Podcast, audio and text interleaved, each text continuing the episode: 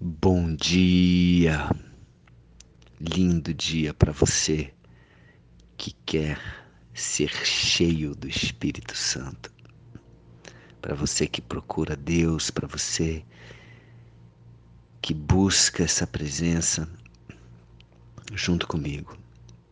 Estamos juntos, estamos juntos nesse propósito de sermos cheios do Espírito Santo. Estamos aqui em Atos, capítulo 6, final do capítulo 6. Projeto Bíblia para iniciantes. Hoje é o dia 88 já. Uau, que legal. Que legal. E logo após os apóstolos terem escolhidos, escolhido os sete diáconos, os primeiros diáconos, entre eles Estevão, no versículo 5 diz: elegeram Estevão, homem cheio de fé e do Espírito Santo. Assim como Filipe, Prócoro, Nicanor, Timão, Pártenas, perdão, Parmenas e Nicolau. E Estevão, homem cheio de fé e do Espírito Santo. Continuando aqui no versículo 8, Estevão, cheio de graça e poder, fazia prodígios e grandes sinais entre o povo. Então, Estevão, ele tinha muita fé. Ele era cheio de fé e do Espírito Santo. E por essa fé, por estar cheio do Espírito Santo, ele tinha graça e poder. E por essa graça e esse poder, ele fazia prodígios e grandes sinais entre o povo. Estevão tinha uma vontade de servir, tanto que foi o primeiro a ser convidado para ser diácono. O diácono é aquele que serve. E Estevão ele amava servir, amava servir. Ele queria fazer a diferença na vida de, de pessoas, ele fazia ali prodígios, grandes sinais entre o povo, ele queria servir, ele queria ser usado por Deus, pelo Espírito Santo, e ele estava fazendo isso. E o que, que acontece quando alguém começa a fazer muitos sinais, muitos prodígios, o que, que acontece? O que aconteceu com Jesus, com Pedro, com João? Vocês vão ver mais à frente o que vai acontecer com Paulo, que era Saulo e virou Paulo. E agora com Estevão. Estevão fazia grandes, grandes sinais, fazia prodígios. E levantaram-se Porém, alguns dos que eram da sinagoga, chamada dos libertos, dos sirineus, dos alexandrinos e dos da Sicília e da Ásia, e discutiam com Estevão. As pessoas começaram a invejá-lo, a tirar pedra nele. E não podiam resistir à sabedoria e ao espírito pelo qual Estevão falava.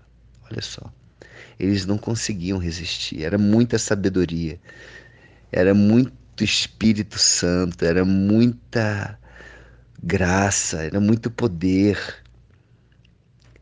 Estevão falava com autoridade, autoridade. E aí o que, que eles fizeram? Subornaram homens que dissessem: Temos ouvido deste homem proferir blasfêmias contra Moisés e contra Deus. E sublevaram o povo, os anciãos e os escribas, investindo, o arrebataram, levando ao sinédrio. Apresentaram testemunhas falsas que depuseram: Este homem não cessa de falar contra o lugar santo e contra a lei, porque o temos ouvido dizer que esse Jesus, o Nazareno, destruirá este lugar e mudará os costumes que Moisés nos deu. Olha só, o medo deles de mudar os costumes que Moisés havia dado. Costumes, costumes, doutrinas, dogmas. Será que é isso que vai nos levar à boa, agradável e perfeita vontade de Deus? Pessoas muito apegadas a costumes, a regras, a dogmas. Elas têm medo de mudança. Eles tinham medo, medo de que, que Estevão tivesse, que a, que a seita que Estevão estava pregando mudasse os costumes de Moisés. Que bom se mudasse, que bom. Jesus veio para fazer tudo novo em nossas vidas, para renovar. Não devemos ter medo da mudança, da mudança que nos faz melhor, da mudança que nos aproxima de Deus, da boa, agradável e perfeita vontade de Deus. Mas aquele povo ele estava com medo, com medo da mudança, mudança de costumes, mudança de hábito, mudança de, de fazer aquilo que eles já estavam acostumados. Então eles resolveram atacar. E todos os que estavam assentados no sinédrio, fitando os olhos em Estevão, viram seu rosto como se fosse rosto de anjo. Estevão estava realmente cheio do poder e do Espírito Santo. E ali as pessoas, todos, disse que todos os que estavam assentados, fitando Estevão nos olhos, viram seu rosto como se fosse o rosto de um anjo. Olha que incrível, olha que fantástico. O poder do Espírito Santo se manifestando de forma a transformar o rosto de uma pessoa em rosto de anjo. Eles deviam estar vendo um rosto reluzente. Hoje eu coloquei essa música, Aleluia, e eu fico imaginando aqui o rosto de Estevão como o rosto dessa moça cantando, né, com, com luzes saindo por trás, pela frente, do lado. Uau!